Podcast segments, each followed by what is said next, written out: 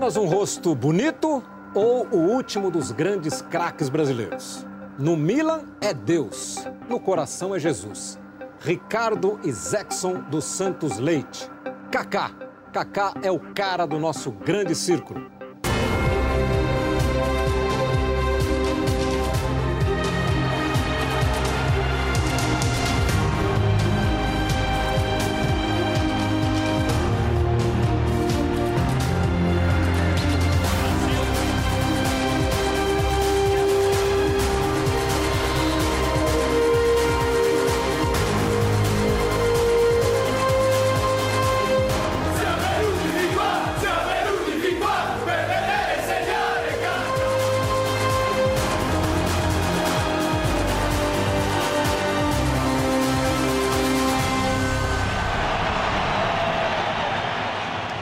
Onde quer que você esteja conectado, qualquer que seja o tamanho da sua tela, seja bem-vindo ao nosso grande círculo.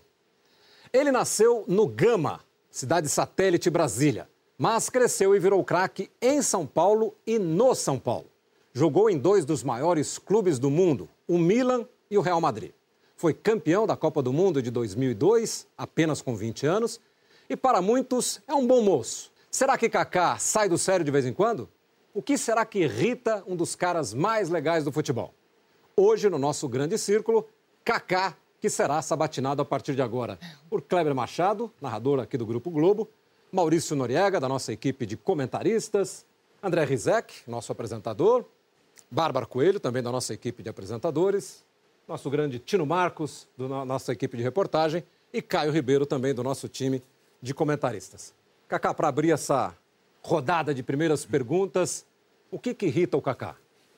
Bom, o que me irrita muito é mentira. Mentira é uma das coisas que mais me irrita. Isso realmente me incomoda e me tira do sério. Você conviveu com muitas mentiras ao longo da carreira? Acaba convivendo. Infelizmente, acaba convivendo com muitas mentiras e... Qual delas mais te irritou? Bom, as que mais me irritavam no começo eram mentiras de mercado. Até eu entender como é que funcionava esse mecanismo de mercado todas as partes que estavam envolvidas. Estava super bem no Milan e saiu uma notícia que é, Kaká vai para o Chelsea. E aí você tinha que lidar com toda aquela situação e até eu entender era assim me tirava um pouco do sério, mexe muito com a cabeça do jogador. A mentira acaba se tornando tão forte que você acaba desconfiando. Às vezes eu lia reportagem que falava que meu pai, que sempre foi meu procurador, estava se reunindo com tal dirigente assim, era questão de eu ligar para falar, pai, saiu aqui que você está com tal dirigente. É verdade? Não, tô, tô em casa esperando você chegar.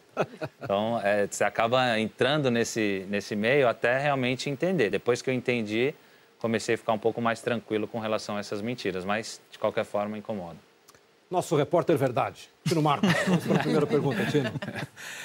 Kaká, desde o início da sua carreira, é, você se destacou como um dos principais jogadores do Brasil e também como um dos mais populares com o surgimento das cacazetes, com todo aquele fascínio que você exercia a quem gostava de futebol e a quem te acompanhava também sem gostar tanto assim de futebol.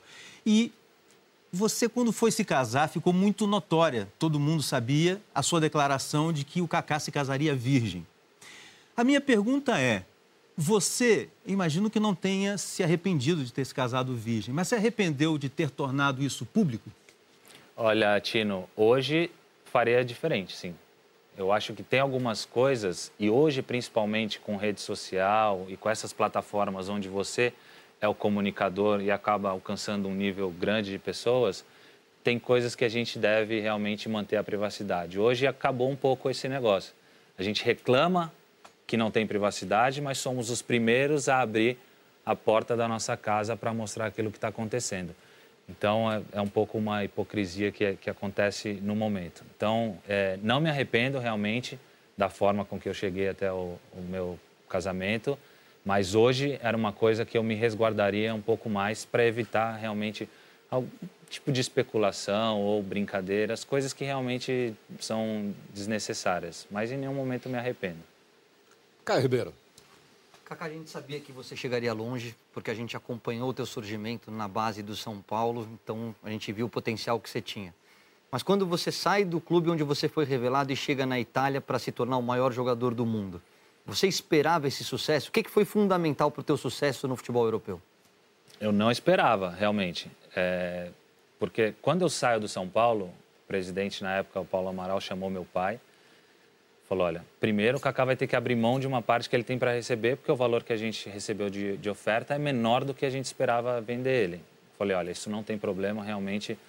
É, acredito que isso, ao longo, no longo prazo, pode ser, de certa forma, recompensado e também é um gratidão pelo São Paulo por tudo aquilo que ele fez por mim. Isso não é uma coisa que nós vamos ficar aqui brigando e discutindo. E aí ele falou para mim assim, falou, você sabe quem que está na sua posição lá no Milan? Eu falei, sei. Ele falou, é o Rivaldo e o Rui Costa. Dois Mil, o Milan tinha acabado de ganhar a Champions contra a Juventus em Manchester e esses dois eram jogadores da minha posição. Falei, olha, presidente, o mínimo que vai acontecer é eu aprender com dois caras que são gigantes no futebol. Então, conviver com esses caras no dia a dia, para mim, já vai ser uma conquista. E ainda tinha a hipótese de eu ir, de eu ir para o Milan, mas ser emprestado para o Paris, que o Léo era o diretor do Milan naquela época também, e emprestado para depois voltar. Houve essa conversa por um tempo, aí eu cheguei no Milan, Ancelotti preferiu que eu ficasse já no primeiro ano, e aí cheguei, fui tendo as oportunidades e aí as coisas foram acontecendo numa velocidade que realmente eu também não esperava que fosse daquela forma. Cheguei, primeiro jogo contra o Ancona, já fui titular e aí já joguei a maioria dos jogos aquele ano, Milan campeão, Scudetto e eu escolhido um dos melhores jogadores da, da liga. Assim, é realmente muito mais do que eu tinha pensado ou imaginado. André Rizek. Kaká, é, você tem muitas glórias como jogador. Com menos de um ano de profissional, você já estava na seleção brasileira. É, você foi melhor do mundo, artilheiro da Champions, campeão europeu com o Milan, campeão mundial com a seleção brasileira. Pudesse escolher uma glória na sua carreira de jogador, assim, aquilo que você mais, que te dá mais orgulho, qual seria? Copa do Mundo de 2002. Mesmo sem ter jogado? Mesmo tendo jogado, joguei 25 20 minutos, minutos é. né? Que até brinco que é o número da minha camisa. São 23 minutos contra a Costa Rica no terceiro jogo da primeira fase. Mas a conquista da Copa é muito grande, assim, é, é muito legal. Depois joguei outras duas Copas, briguei para ir para uma quarta, total seriam quatro Copas do Mundo. E é, é muito difícil você chegar a disputar uma Copa, é muito difícil a sua seleção participar. O Brasil é um pouco diferente, que a gente está acostumado a jogar. E é muito difícil ganhar a Copa do Mundo. A cada quatro anos, você não sabe em qual situação você vai chegar, em quais condições você vai chegar. Então, mesmo tendo participado pouco, com 23 anos, poder dizer realmente, com 20 anos na época, poder dizer que eu fui campeão do mundo com a seleção, realmente para mim, essa, se eu pudesse escolher, seria realmente esse título. Bárbara Coelho. O Manchester City, o Chelsea, grandes clubes da, da Inglaterra procuravam você. E o Manchester City, num projeto que é muito parecido com o projeto do Paris Saint-Germain hoje com o Neymar. Você se arrepende de não ter ido? Não, não me arrependo de não ter ido. Agora, também não digo que se o, se o Manchester naquela época tivesse em outra situação, se a minha escolha também não teria sido outra. Naquele momento, eu era a primeira peça de um novo projeto que hoje o Manchester City já, já chegou nesse patamar de um grande clube europeu. Está aí sendo campeão da Premier League, que é a liga mais difícil que tem e, e brigando na, na, na, Champions League todos os anos ali entre os melhores. Então hoje a gente já pode dizer que esse projeto já deu certo. Agora eu era o primeiro assim grande jogador naquele momento que chegaria nesse nesse projeto. E a minha escolha no momento foi de ficar no Milan e seis meses depois acabei indo para o Real Madrid. Então não assim não me arrependo. Acho que minha escolha realmente foi foi uma escolha muito correta assim para o momento, sensata Hoje talvez as coisas seriam diferentes. Kleber Machado. Como a bola ainda está saindo do grande círculo, estamos começando, mas já, já passamos aqui né, pelo Kaká no Milan, melhor do mundo, Copa do Mundo, Real Madrid, o que poderia ter feito. E aí eu fui ver antes do programa os dois gols que você fez contra o Botafogo na final do Rio São Paulo. Era reserva, garotinho reserva, entrou lá, meteu dois gols, São Paulo foi campeão. Um ano depois, seleção brasileira mentiras, verdades. O papai nunca mente, está em casa. Qual é o filme que passa na, no cinema do Kaká desse dia contra o Botafogo até o dia que você parou de jogar? Qual é o gênero do filme? Tem suspense, muita mentira? Tem... Qual é o gênero desse filme? Olha, acho que tem, tem de tudo um pouco. Tem suspense, tem drama, tem comédia, tem momentos de filme de terror. mas é, realmente é um filme muito interessante de se assistir. É, eu gosto muito de, de, fazer um pouco esse exercício, de ver desde quando eu comecei até o dia que eu, que eu terminei. E acho que foi um filme. Aparece filme, o fim, você bate um filme legal. É, eu bato palma. Acho que um Recebe o Oscar bacana. no final? Não sei se fui o melhor ator dessa, dessa história, mas fui um dos protagonistas. Maurício Noriega. Eu vou pegar carona nessa. Né, ampliar um pouquinho essa, essa questão que o Kleber colocou, Kaká. Você hoje, terminada a sua carreira, fazendo uma retrospectiva, você foi o Kaká que você esperava que você fosse? Desenvolveu todo o seu potencial? Faltou alguma coisa? Por exemplo, alguma lesão que te atrapalhou?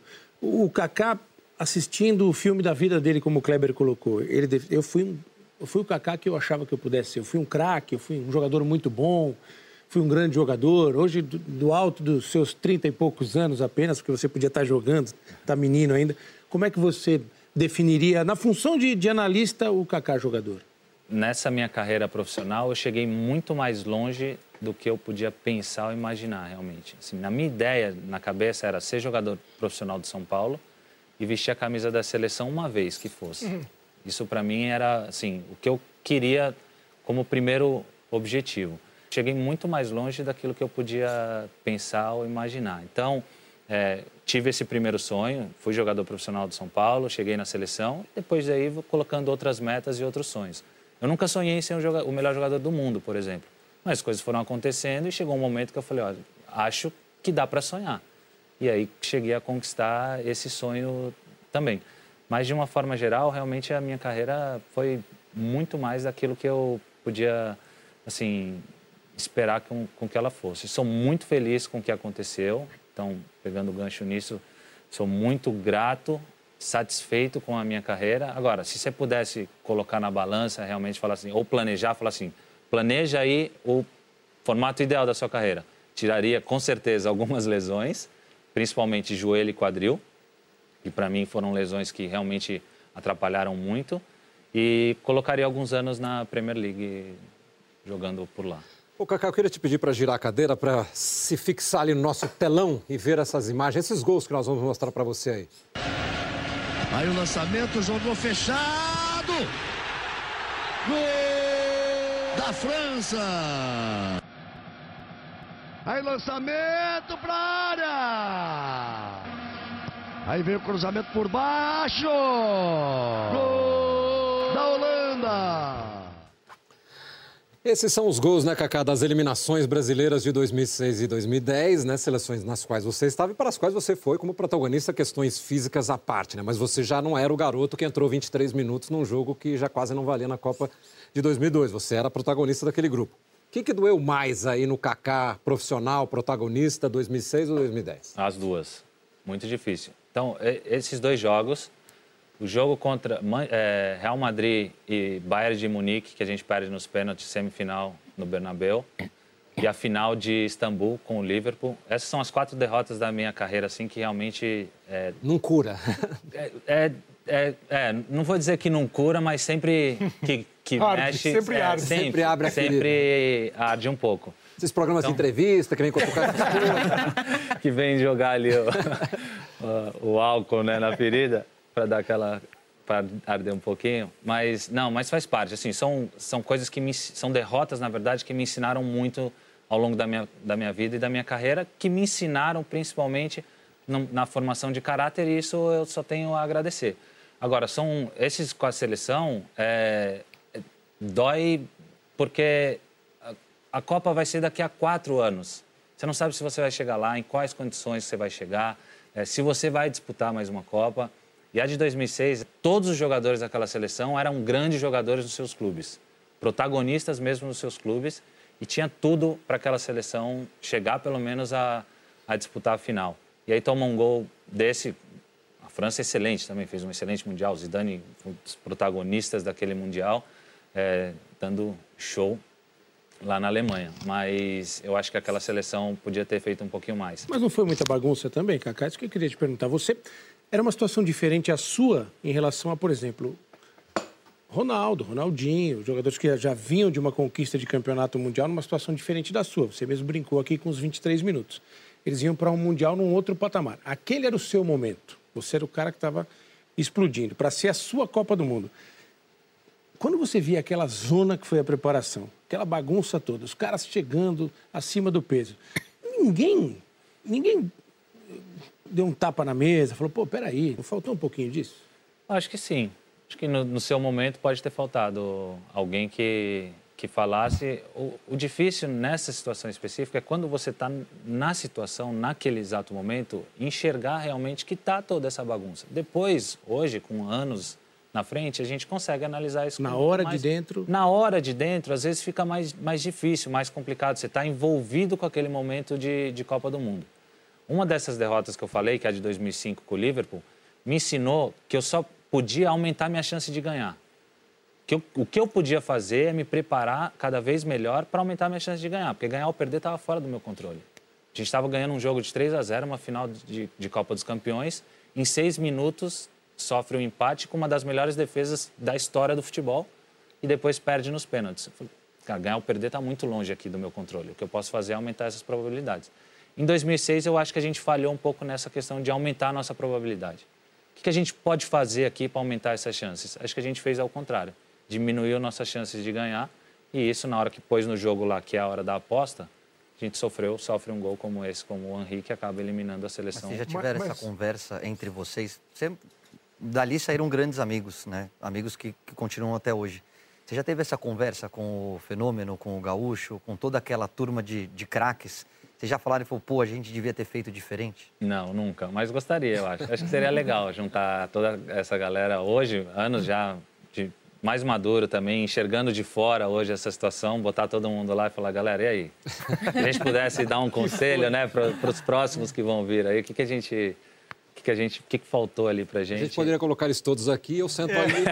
Não, Vamos debater esse tema. Mas ideia. 12 anos depois, é, você pode falar, sem ser o bom moço né, do começo do Milton. É, na época, e nem foi o Tino que vivia o dia a dia da seleção, falaram assim, pô, teve uma hora que o Kaká fez. "Ah, não dá, isso aqui não vai rolar nada, não vou ficar só eu correndo. Teria rolado isso na Copa de 2006? Um sentimento de, pô, só eu quero? Ah, não, acho que não. Por causa desse momento. Quando você está ali, e também não dá para colocar todo mundo. O Zé Roberto correu demais. Claro. Zé corria ali como Ah, nós volante. estamos correndo até hoje, Nós estamos falando do, nós estamos falando tá do quarteto. Nós estamos falando do quarteto mágico. Então, pois é, E dos dois então- laterais, eventualmente, que eram assim, as estrelas do time. Cafu, Roberto, você, o, o Ronaldinho, o Kaká e o, o Adriano e o, e o Ronaldo. Olha, olha os jogadores que a gente está Não, era o melhor time dos últimos anos, seleção. né? É, a seleção era muito forte. Difícil falar assim, realmente, hoje. Mas uma questão que pega muito é essa questão da fome, realmente. É. É, é- é completamente normal. Isso é completamente normal. E aí isso também é mérito das lideranças e do atleta de se automotivar. Então, uma das grandes virtudes que eu acho do Cristiano é essa de se automotivar. Esse apetite que ele continua tendo e eu acho que aí ele tem, deve muito ao Messi e o Messi ao Cristiano. Porque se não fosse, sei lá, ganhou três, cara, putz, tá legal, ganhei três já agora. É completamente normal você ir diminuindo esse, esse ritmo. E aí realmente eu acho que é um pouco do atleta e um pouco da liderança de como que eu vou fazer para que esses atletas voltem a ter o apetite de ganhar 2006 como ganhou em 2002. E aí, cara, isso não é Brasil, isso é histórico. mundo, Sim. A Alemanha, a Alemanha ganhou recente e não classificou na primeira agora. Na A- Espanha A também. Espanha, a Itália, a França, perdeu. Todo mundo, né? E essa fome não é nada de peso, Noriega. Não, essa referência é sua. Do- 2010, fome não faltava. Pelo contrário, era um time que tinha faca nos dentes, talvez até demais. O que, que faltou em 2010? Então, 2010 é detalhe de jogo. Porque você pega os dois gols aqui, o primeiro, um, com o Júlio César com o Felipe Melo. Dois do mesmo time. É, é muito detalhe de jogo. Porque o primeiro tempo foi excelente, o primeiro tempo que a gente fez. Gol do Robinho. Eu bati uma bola, a famosa chapada que eu dou ali, o goleiro é, defende. Mais umas duas ou três oportunidades que a gente teve no primeiro tempo. Segundo tempo, dois detalhes de bola parada. Então é muito difícil falar assim no que faltou. Agora é é jogo também. Aí é jogo. Mas você não acha que aquele time era muito pilhado? Porque é, aquele jogo contra a Holanda, né? O primeiro tempo do Brasil foi muito bom. E o segundo, o Brasil saiu do jogo, né? Com aquelas bolas que a Holanda achou. Você não acha que aquele time, e teve a expulsão do Felipe Melo, aquele time era muito pilhado? Você não, você não acha que aquele time era muito pilhado, do Dunga? Não, não acho que isso tenha sido o problema realmente. Até aquela seleção ganhou tudo que disputou, tudo, menos a Copa do Mundo. Num ciclo de quatro anos, ganhou as eliminatórias, ficou em primeiro, classificando lá na Argentina. Ganhou a Copa das Confederações, ganhou a Copa América, tudo que podia ganhar, conquistou. E aí na Copa perde num jogo, detalhe, detalhe de jogo. E, e trago isso para essa Copa de agora. Para mim, igual, idêntico. A seleção se preparou da forma que devia se preparar, fez tudo o que devia, e aí a gente viu uma aula numa quartas de final, Brasil e Bélgica, dos dois treinadores, nível técnico altíssimo, e aí é jogo. Bola do Thiago bate na trave e sai, bola do Company pega no Fernandinho e entra. É isso. Então, e, por, e por falar em motivação e em derrota, e por falar da maior derrota de todas, você fez um investimento pessoal muito grande para jogar a Copa de 2014. Fez uma estratégia voltada para essa finalidade que não aconteceu. No jogo fatídico contra a Alemanha, a gente não tinha a principal referência técnica, a principal liderança técnica, que era o Neymar. Se você estivesse em campo naquele jogo, o Brasil teria perdido por 7 a 1? Ah, Tino, muito difícil fazer esse exercício hoje assim. Mas uma das receitas que eu aprendi no futebol é realmente mesclar a experiência com a juventude. Onde eu passei que teve essa mescla, deu muito certo e funcionou muito bem. E isso para mim, principalmente nos meus primeiros anos de Milan. Quando eu chego lá com Cafu, Maldini, Shevchenko, sabe, uma galera que realmente já era experiente, conquistadora, e eu chego, moleque, é o cara que, se você não tem em casa alguém que corte as suas asinhas quando você quer crescer demais, é o cara que corta ali no vestiário. Então, eu acho que é fundamental ter essa, essa mistura. E aí, falar se faltou isso ou não, acho que com certeza poderia ter ajudado um, um atleta, um jogador mais experiente nessa situação.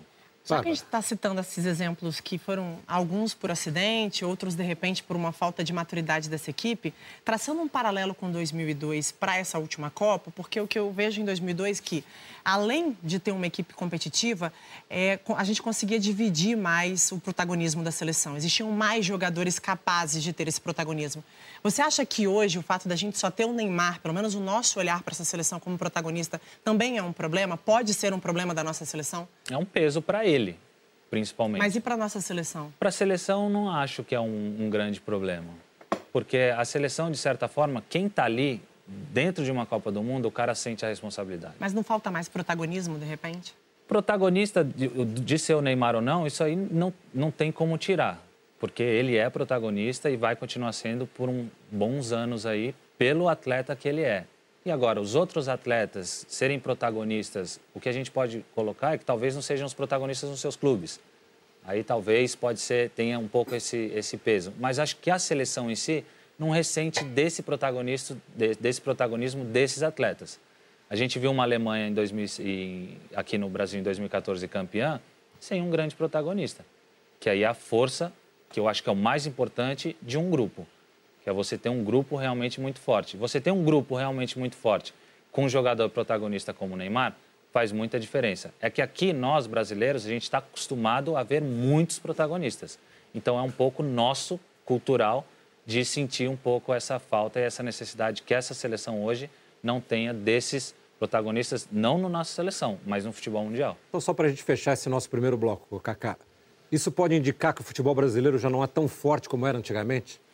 Eu, eu acho que liga um alerta para que o futebol brasileiro preste atenção naquilo que pode melhorar e não se acomode nas cinco conquistas que tem de Copa do Mundo. Porque para a gente é, não, a gente já está aqui acomodado, ganhamos as cinco Copas e eles que têm que aprender com a gente. Não, o futebol evoluiu, mudaram muitas coisas. Como que a gente vai evoluir? Porque a matéria-prima a gente vai sempre ter e vai continuar tendo por muitos anos. É como a gente vai formar, continuar formando de uma forma melhor para que esses meninos atletas profissionais, quando chegarem no seu momento, sejam não só bons atletas, mas protagonistas e grandes jogadores a nível internacional. Você sempre foi um cara que se manifestou em relação à sua religião, à sua fé e tudo mais, Kaká. Até que ponto isso te ajudou na carreira? Até que ponto isso te prejudicou na carreira? Se houve preconceito em relação a isso com você ou não? Enfim, como é que você é, lidou com isso ao longo da sua vida profissional e como é que as pessoas te encararam em função disso? Bom, eu sempre, é, sempre falei, né, da, da minha fé, sempre, isso sempre foi público, porque eu não conseguia realmente separar isso. Não conseguia separar o Kaká é, pessoal do Kaká profissional. E acho que isso acabou sendo uma das grandes é, virtudes para mim, porque realmente as pessoas que me veem aqui falando vão saber que é a mesma pessoa que está ali atrás, fora das câmeras. Então acho que isso acabou me ajudando muito com relação a isso. E, não, sempre tive algumas oposições, algumas críticas com relação a isso. E aí, mais uma vez, vem a questão do aprendizado, que eu falo sempre, que eu acho que é uma das coisas mais legais que tem na vida, que é seguir, continuar sempre aprendendo. É, a escolha que eu fizesse, eu ia ser criticado por uma parte de, de, de pessoas, ou mesmo da crítica, ou o que quer que seja. E aí, eu falo, por que, que eu quero ser criticado? É só é a escolha que a gente tem que fazer. Essa. Faça a sua escolha do que você aceita ser criticado. A crítica vem, né? Ah, não, vai vir, de qualquer jeito. Ou porque você tem fé ou porque você é ateu. Né? Exato. Ou porque você é festeiro ou porque você não sai Fica nunca. Né? Então, sempre vai ter escolha pelo que você quer ser criticado. E nesse caso, para mim, valia muito a pena essa crítica. Então, porque realmente era quem eu era, ou quem eu sou realmente. E, não, e aí não é difícil para mim também debater sobre esse assunto, porque eu não estou é, fugindo ou falando de alguma coisa que eu não tenho muita convicção daquilo que eu sou. Então, para mim, sempre foi muito fácil. E quando eu aprendi realmente isso, escolhi pelo que eu queria ser criticado, ajudou bastante. Você vê como é, né? Assim, é, é, um, é, um, é um meio, é uma coisa que talvez seja na vida inteira, mas você fala assim de a, a crítica porque você casou virgem e, e falou, porque você eh, confessa uma, uma, uma, religião e os caras. Aí teve na Copa, numa das Copas, não teve? Que o Dunga não queria é, que uhum. tivesse Nossa, reuniões. Foi em 2010? 2010. Que ele não queria que tivesse reuniões é, religiosas e tal. Esse mundo do futebol, e aí parte assim da gente que analisa, do torcedor que só está vendo lá dentro do campo. Você é um cara esclarecido que vai e debate. Eu estou preparado para debater, escolho pelo que eu quero ser criticado. Mas é muito cruel o que se ouve. Como é que vocês lá dentro ouvem as críticas, leem as críticas, veem as críticas. Como é que vocês lidam com isso lá dentro? é, é, muito mais para o lado ruim, realmente. É muito ruim você abrir um jornal e receber uma, é, pegar o jornal com uma crítica. Mesmo quando merece. É, então, aí que, que entra uma coisa que é interessante, porque é, a gente, primeiro, atleta, é, eu falo sempre atleta, mas jogador de futebol, a gente cresce aprendendo que jornalista é traíra. Você não pode ser obrigado. amigo de jornalista. a gente, a gente Você... cresce aprendendo a mesma coisa de jogador de futebol. Não, não confie, né? Cara, o dia que eu entendi que o jornalista ali podia ser meu amigo, também foi uma libertação, cara. Eu falei, cara, não é, não é assim como você cresce aprendendo. Ah, não, tudo não que estão falando lá. E muitas vezes a crítica que fazem a você e a que mais incomoda é a que realmente tem um fundo de verdade. Essa normalmente é a que mais incomoda. E aí tem o outro lado que é o da mentira. Hum. Quando é mentira, esse incomoda muito mais também. É. Esse incomoda mais. Agora, quando o cara toca num negócio que é seu, que assim, pô, ninguém sabia ainda, mas o cara mexeu numa coisa, essa também dá uma. E aí é ruim quando você levanta de manhã, vai, vai ver o jornal e tá lá uma nota ruim. É, hoje eu nem sei se tem mais nota, dão bem, nota bem, ainda para. É, é nota, é, crítica, atuações e tudo mais, isso, isso incomoda muito. Eu passei não vou falar os quatro anos, mas passei três anos em Madrid apanhando muito. Então, é. acho que eu fiquei muito... Escolado. Assim, escolado. E aí chegou uma hora também que já não tinha passado. Assim, tinha, apanhei tanto que, sabe, já estava... Demorou demais? Demorou demais para sair do Real Madrid, a seu ver? Tino, eu tinha uma convicção de que ia dar certo, assim, que era, assim, até algo fora do comum. Então, hoje eu faço muito esse debate e até coloco, às vezes, em casa, esse debate quando acontece alguma coisa nesse sentido da gente estar tá demorando muito a tomar uma decisão. O, que é, o quanto é persistência e o quanto é teimosia. Eu não sei se eu fui teimoso ou se eu fui persistente. Para mim, eu acredito que eu fui realmente persistente e fui até onde eu podia. Fui no meu limite, que aí chegou, que foi a temporada 2013-14, chegada do Ancelotti, e aí o, o, o Florentino quis renovar o, com jogadores da, da, base, jogadores novos chegando. E o Ancelotti foi muito claro comigo, falou, olha, o presidente pediu para que a gente usasse essa estratégia esse ano. E eu, aí eu falei para ele, falei, mister, eu preciso jogar porque eu quero ir para a Copa de 2014. Ele falou, então, acho que a melhor opção é realmente você sair. Mas e as aí... críticas que você sofreu no Real Madrid foram justas? Você insistiu e não jogou bem? Por que, que não deu certo? É, por que, que não deu certo? Porque você chega no Milan, como um garoto, como você mesmo contou, é numa constelação de estrelas e muito rápido você coloca o Rui Costa no banco e vira dono do time junto com o Tchevchenko. No Real Madrid, você já chega como um jogador melhor do mundo. Tinha tudo para dar certo no Real Madrid. O Milan é até surpreendente seu sucesso tão, tão rápido. Por que, que no Real não deu certo? Então, no Real foi continuidade. Primeiro, por questão de lesão. No meu primeiro ano, com seis meses, eu já tenho um problema no, no quadril. Aí vou empurrando, chego, véspera da Copa tem uma lesão no adutor, e aí vou um pouco, me apresento um pouco antes, fico em Curitiba, faço todo o tratamento para chegar na Copa. Pós-Copa, opero o joelho, fico seis meses parado, aí tem toda a volta, e quando eu volto tem o Mourinho. Então, assim, meu problema de Real Madrid é continuidade. Primeiro, por questão física, de lesão minha, e depois por escolhas do treinador, que ao longo dos outros três anos, tentando convencer o Mourinho de que eu podia ter mais oportunidades do que as que eu tive, aí é uma escolha dele e aí não tinha muito o que fazer, estava fora do meu controle.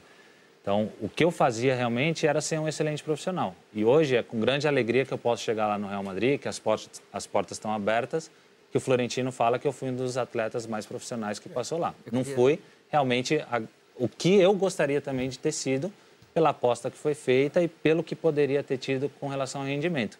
Agora, não deixei em nenhum momento de fazer e cumprir com o meu dever profissional. E com o Mourinho tudo bem? É, isso que eu ia perguntar. Mourinho hoje... problema com o Mourinho? Sem problema nenhum. Com... Já- A gente só não se Certamente. fala. mas- Ah, a gente só não... Mas ele tem alguma resposta? Pedir para mudar o voo quando estava no meio, tudo Não, bem. A gente só não fala a mesma língua. Recente eu fui para Manchester para um evento de um patrocinador. Fiquei no mesmo hotel que ele. A gente ficou duas horas conversando. Então, assim, Mas realmente a- não tem. Na sua passagem pelo Real, em algum momento vocês, che- vocês chegaram a se desentender? Não, vários momentos. Porque eu achava que eu tinha que jogar e ele achava que eu não tinha que jogar. Mas sempre um, des- um- um desentendimento muito respeitoso. Só que em nenhum momento eu me, me rebelei no sentido assim de vou embora daqui ou sair dando declarações com relação ao, ao treinador. Não, é a sua escolha. Acho que você poderia ter tido outra escolha. Acho que eu tenho possibilidade de jogar.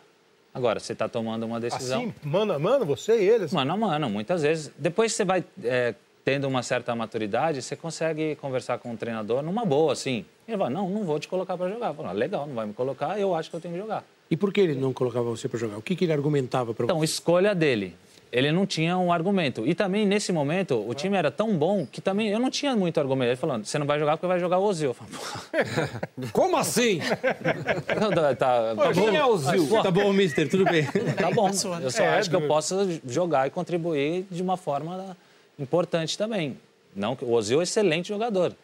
Agora, se quiser, eu estou aqui disponível. Queria que você falasse um pouquinho de Cristiano Ronaldo e de Mourinho. Cristiano Ronaldo, eu sei até pela amizade que a gente tem, que, que, você tem uma amizade muito grande com ele. E o Mourinho, ele é uma mala mesmo? É esse cara explosivo que a gente vê na frente da TV? Como ele é fora das câmeras? Bom, Cristiano é um cara fora de série, realmente. No dia a dia, é um cara 10, assim, é, super atencioso com todo mundo. E tem o jeitão dele, que todo mundo já entende. E dentro do vestiário de atletas, todo mundo sabe como é que é e acaba tendo... as- Porque teve uma vez que você, quando você não estava jogando no Real e a gente, pô, torcendo loucamente por você, eu peguei e falei assim, Kaká, o que, que é? O Cristiano que está te atrapalhando?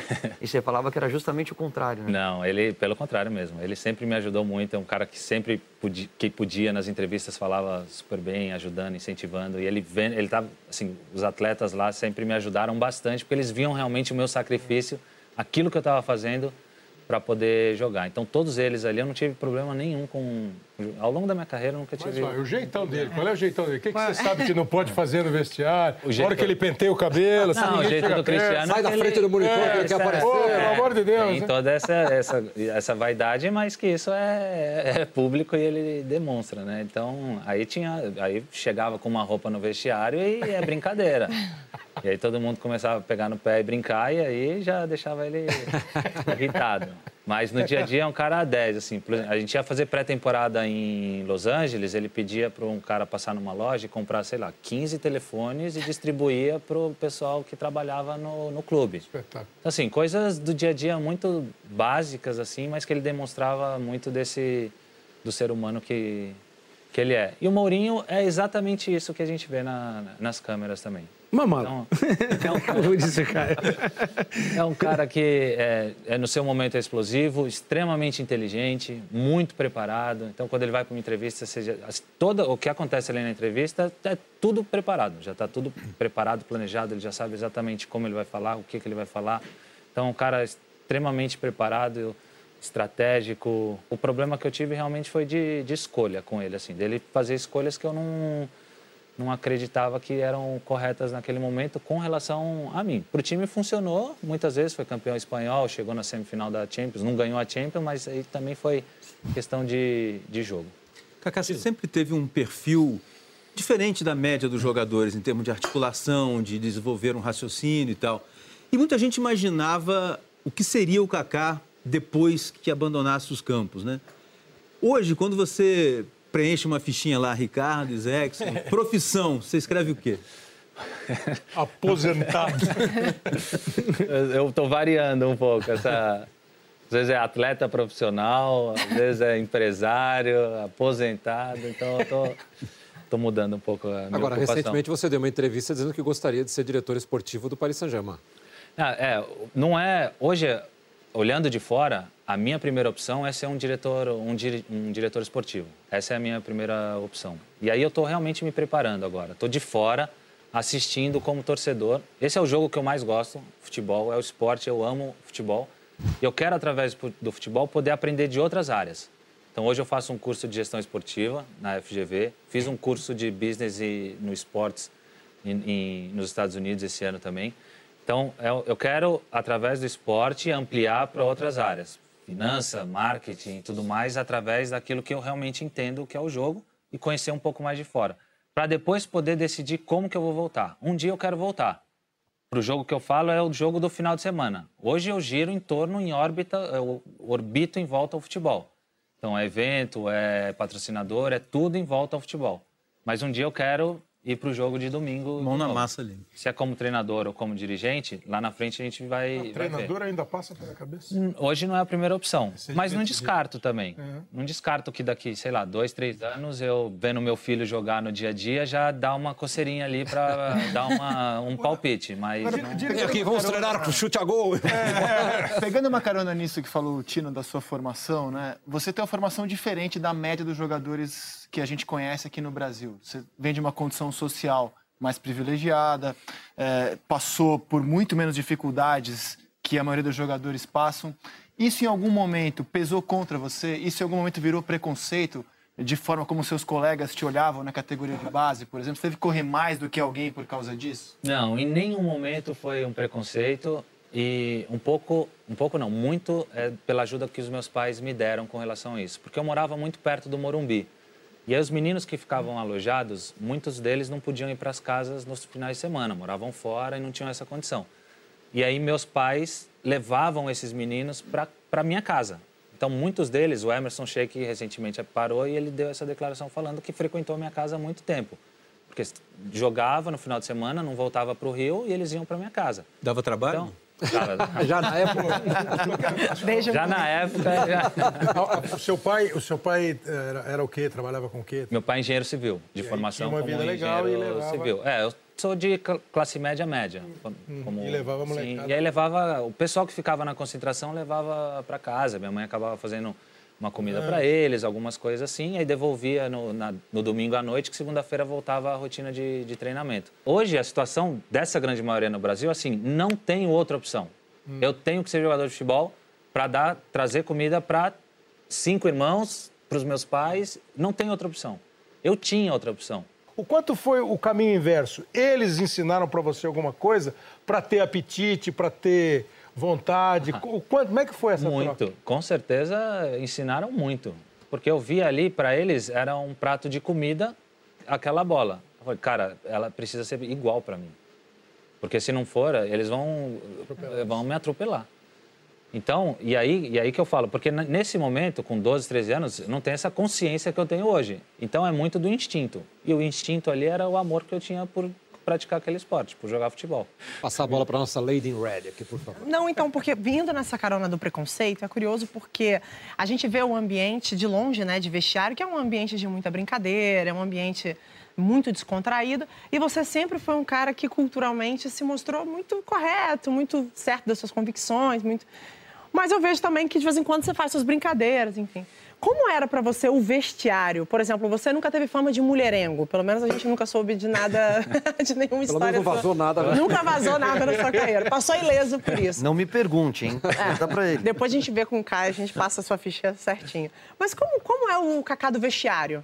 Com essas brincadeiras mais boleiras? É que aquilo que eu falei um pouco da privacidade, eu sempre procurei manter a minha privacidade. Então sempre fui muito um pouco mais discreto assim. E aí, só que num ambiente que eu estou bem familiarizado, Eu Você gosto, se solta mais. Eu gosto de, de uma Só brincadeira. pede para deixar o celular numa cesta e pronto. Já era, deixa o celular aí e Aqui você tá à vambora. vontade, você tá super Tô familiarizado. super tranquilo. Dá uma palhinha pra gente.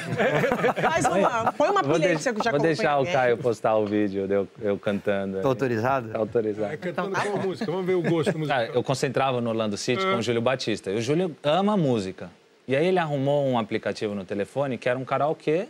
E aí cantava, e o Júlio no quarto ficava ali cantando, mas ele canta realmente muito bem, fez aula de canto e tudo mais. E aí um dia eu fui me aventurar, né? Nossa.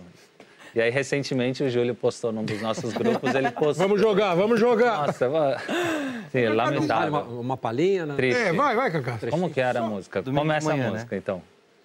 E Caio vai cantar? Vai, é uma, é um dueto. Vai, vai. Puxa aí, Puxa Caio, aí, vai. Caio. Que eu preciso ouvir Sua voz de sono, alto. Domingo de domingo de manhã, é que eu preciso ouvir. Tua voz de sono, domingo de manhã. que isso. Muito bom, vamos. Mas maravilhoso. Bom, vamos voltar ao futebol. É, O mundo da música agradece a mudar. escolha É, futebol. é, é, Vai, é, o- vai ficando velho, vai ficando sem vergonha. é verdade, é verdade. Mas a voz continua a mesma. Olhando né, de fora hoje, o que, que você acha do nosso futebol interno aqui, futebol brasileiro? Que nível nós estamos? Quais são os grandes nomes que a gente tem aqui hoje internamente? Acho que o futebol brasileiro continua formando excelentes jogadores. Precisa dar um salto daquilo que a gente estava falando, do, do bom jogador para o realmente um jogador que vai ser top a nível é, mundial e seleção brasileira. Acho que isso aí a gente pode melhorar, mas é só lapidar aquilo que a gente já tem. Não acho que não é mudar a estrutura total da, da formação. É lapidar realmente aquilo que a gente já já tá tem. Mas quando você para e assiste um jogo do Brasil aqui na televisão, um Campeonato Brasileiro, uma Copa do Brasil, você fala, nossa, como a gente jogava muito melhor na minha época. né? Não, eu acho que o campeonato muito competitivo, com bons nomes, excelentes jogos, mas acho desorganizado. Isso é o que eu acho do futebol brasileiro. Até pelo período que eu fiquei aqui de seis meses, eu acho ainda muito bagunçado. O que é bagunça? Então, eu acho que um, um pouco é, tudo, sabe? Calendário, jogos, é, relacionamento dos clubes com os torcedores. Eu acho ainda tudo muito bagunçado. E esse ano eu vivi isso como torcedor. Tinha dia que eu queria ir assistir um jogo de São Paulo, mas o jogo já tinha passado, ou o jogo não era no horário que eu achava que o jogo era. Pouco é meu como torcedor de não ficar ali o tempo inteiro, e um pouco é dos relacionamentos dos clubes com o torcedor. A realmente. comunicação do clube com o seu público. Comunicação do clube com o seu público, o jeito que, que, que organizam as coisas. é, e, e não para ser só crítico, eu acho que está melhorando muito, realmente. Eu acho que os clubes já entenderam a necessidade de profissionalizar toda, essa, toda uma organização. Então, não ser mais cargo só político e sim ser cargo profissional. E eu acredito que os clubes estão indo nessa direção. Não é tão rápido como a gente gostaria, mas eu acho que mais cedo ou mais tarde a gente vai ver, porque chega essa necessidade de, de se organizar de uma forma melhor. O Palmeiras, campeão brasileiro, semifinalista da Libertadores, semifinalista da Copa do Brasil, finalista do Campeonato Paulista, ou seja, o time que mais longe chegou em todas as competições brasileiras que ele participou nesse ano. Que lugar ele pegaria, por exemplo, numa liga inglesa, numa liga espanhola? Ele, ele disputaria na- no alto da tabela, não? Olha, eu acho que no meio da tabela, eu diria. Meio da tabela de uma liga das Top. três Meio da tops tabela. aí. Eu Mas- acredito. Mas o Tottenham seria campeão brasileiro? Nossa, fácil. Eu acho que sim. Fácil. Umas três rodadas de antecedência. Sério? Bom, o entrevistado é ele, né? Não, mas eu acredito que sim. Acredito que o, que o Tottenham seria e acredito que o Palmeiras está Meio da tabela. meio Os times brasileiros tabela- conseguiriam, os melhores times brasileiros conseguiriam no máximo um meio de tabela. Nas, na- nas- vamos colocar Itália, Espanha e Inglaterra. Itália, Espanha, Inglaterra. três A Alemanha já podia ser um pouquinho mais em cima. Talvez. Você foi eleito em 2007 o melhor jogador do mundo. Depois de você, Messi, Cristiano Ronaldo, Cristiano Ronaldo, Messi e agora, agora o Modric. o, o Modric. O Kaká, ele é a, o- o- a fronteira do jogador bom de bola, habilidoso, goleador, é, para o cara que faz isso e ainda é um atleta. E que para muita gente isso diminuiu o nível técnico do futebol. Técnico no sentido da plástica, da fantasia, como falam os italianos. Como é que você vê essa passagem? o que é o Kaká é, como o melhor do mundo para o futebol, para o tipo de jogador de futebol que passa a ser craque, passa a ser o melhor do mundo? Olha, Kleber, eu acho que. É, e aí eu sei exatamente as, as minhas limitações. É, eu provavelmente, vou colocar, dos cinco brasileiros que foram melhores do mundo, provavelmente eu não seja o mais talentoso de todos eles. Agora, provavelmente eu seja um dos mais profissionais de todos eles. Então eu sempre aprendi e entendi quais eram as minhas limitações e as minhas virtudes. Então eu entendi que é, eu, eu acho que eu estou nessa transição do futebol vamos dizer, Zidane, uhum, né? Esse uhum. plástico realmente, para esse futebol mais Cristiano moderno, Ronaldo. mais físico, mais.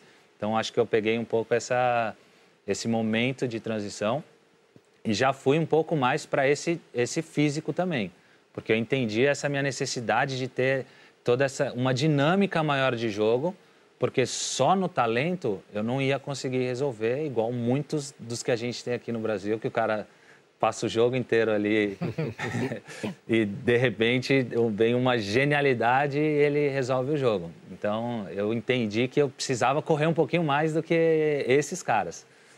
Acho que hoje você pode trabalhar onde você quiser, pelo jogador que você foi, pela pessoa e as portas abertas que você deixou.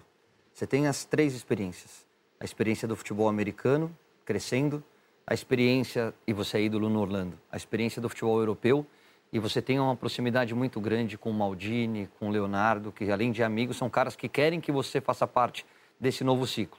E você tem a possibilidade de ficar aqui no Brasil e reescrever uma história diferente. Nesse cenário, aonde você se encaixa melhor? Hoje, o que, que te estiga, o que, que te brilha os olhos? Bom, uh, nessa escolha profissional passa muito pela minha escolha pessoal. Eu sou divorciado, tenho dois filhos que moram no Brasil. Então, eu, a minha escolha é muito de ficar perto deles nesse momento. Então, passa por, esse, por essa decisão. Agora, vamos tirar essa parte. A minha escolha seria começar no Milan. Eu acho que seria realmente o lugar onde é o centro do futebol, Europa, tudo está acontecendo ali. O clube nesse novo momento, tendo a proximidade com o Léo, com o Maldini, acho que é, numa visão profissional seria o melhor lugar para eu, eu poder começar essa segunda jornada aí no, no futebol. Hoje a gente tem uma, uma situação no São Paulo que foi uma escolha pelos ídolos de ocuparem cargos de direção, o Ricardo Rocha, o Raí, o Rogério Ceni como treinador, mas um dos maiores ídolos, se não o maior da história do São Paulo, e acabou saindo como saiu, bem chateado. E eles estão, num, o Ricardo saiu, mas o Raí numa exposição muito grande. Existe uma cobrança muito forte da torcida. É, como você avalia isso e se você optaria pelo São Paulo, mesmo dentro desse cenário aqui no Brasil, para iniciar o seu trabalho, caso você queira ficar aqui? É, como, como o Caio falou, os clubes onde eu passei vão ser as primeiras oportunidades. E realmente o São Paulo é uma, é uma ótima oportunidade para eu poder começar. Só que eu, eu, nesse momento, ainda quero ficar de fora. E segue nessa Hoje, linha. então, você não toparia o São Paulo nesse momento? Pela minha escolha de vida, não pelo São Paulo. Pela minha escolha ainda de ficar um pouco fora e e curtir esse momento como torcedor. Então é a escolha minha. Imagina que você gostaria de citar muitos técnicos, muitos jogadores, mas aqui te pedi para citar um, um técnico e um jogador, colega de time ou adversário que tenha marcado, influenciado muito a sua carreira.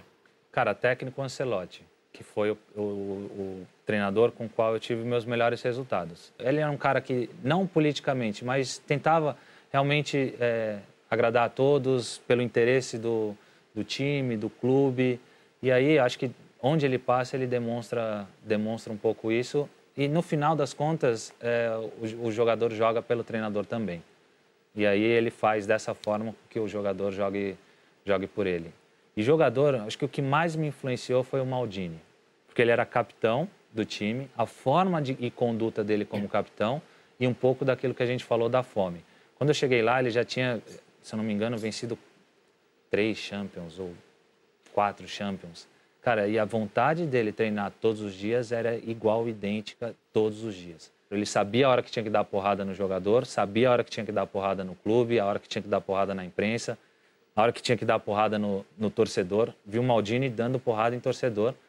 A gente chegou no aeroporto em Milão, na volta do jogo de Istambul. Nosso voo aterrissou junto com o dos torcedores. Derrota para o Liverpool. Com a derrota para o Liverpool, da forma com que foi. Chegou no, no aeroporto, a torcida entrou junto com a gente, começaram a xingar, não pode perder o jogo dessa forma. Foi o primeiro. Levantou, foi lá, falou: quem que é o chefe de vocês? Vem cá. Sentou com o cara, falou: ó, vocês viram o que a gente fez, tal. Conversou com ele ali, parou, acabou, cada um para sua casa. Então, assim, a conduta que eu vi do, do Maldini, para mim, foi o cara que mais me influenciou dentro e fora, assim, como jogador. Maurício Nerega, por favor. Cacá, você eh, contou pra gente aqui, você nasceu numa família de classe média média, num Brasil muito diferente, depois foi viver em algumas das cidades mais importantes eh, do chamado primeiro mundo e retorna para um Brasil bem diferente hoje. Que Brasil é esse que o Cacá encontrou no retorno? Eu fiquei 14 anos fora. Então, essa volta para mim está sendo muito boa, na verdade. Não me sinto inseguro, sei dos problemas de segurança que tem aqui no nosso país, mas não me sinto seguro de parar num farol e achar que vai acontecer é, um, um, assalto em qualquer lugar. Isso, claro, não desmerecendo aquilo, o problema de violência que hoje a gente enfrenta no, no país, mas mais uma vez, eu acho que a gente tem que aprender a potencializar e a valorizar um pouco as coisas que a gente tem. E morando fora, eu vi que os países que são primeiro mundo têm muitas coisas ruins também, mas eles gostam muito e sabem muito valorizar o que eles têm de bom. Então, acho que seria um pouco para a gente também valorizar aquilo que a gente tem de bom e de jeito nenhum esquecendo aquilo que a gente tem que melhorar e sabendo que a gente tem muita coisa aí para melhorar. Kleber. É, o Kaká teria agora o dom mágico de tomar uma atitude para o futebol brasileiro. Estamos aí entrando em 2019, Copa América, eliminatória, clubes. Uma atitude, você fala assim, bom, Kaká, é a sua vez, o seu pedido para o gênio da lâmpada. Qual seria para você encontrar no futebol brasileiro um caminho mais legal do que se é que precisa de um caminho mais legal? Bom, o caminho mais legal acho que seria a profissionalização dos clubes, realmente. A tornar o clube uma empresa. Acho que esse seria um caminho mais, mais legal. Dar realmente responsabilidade para os clubes, dar realmente é, responsabilidade para os que vão liderar os clubes.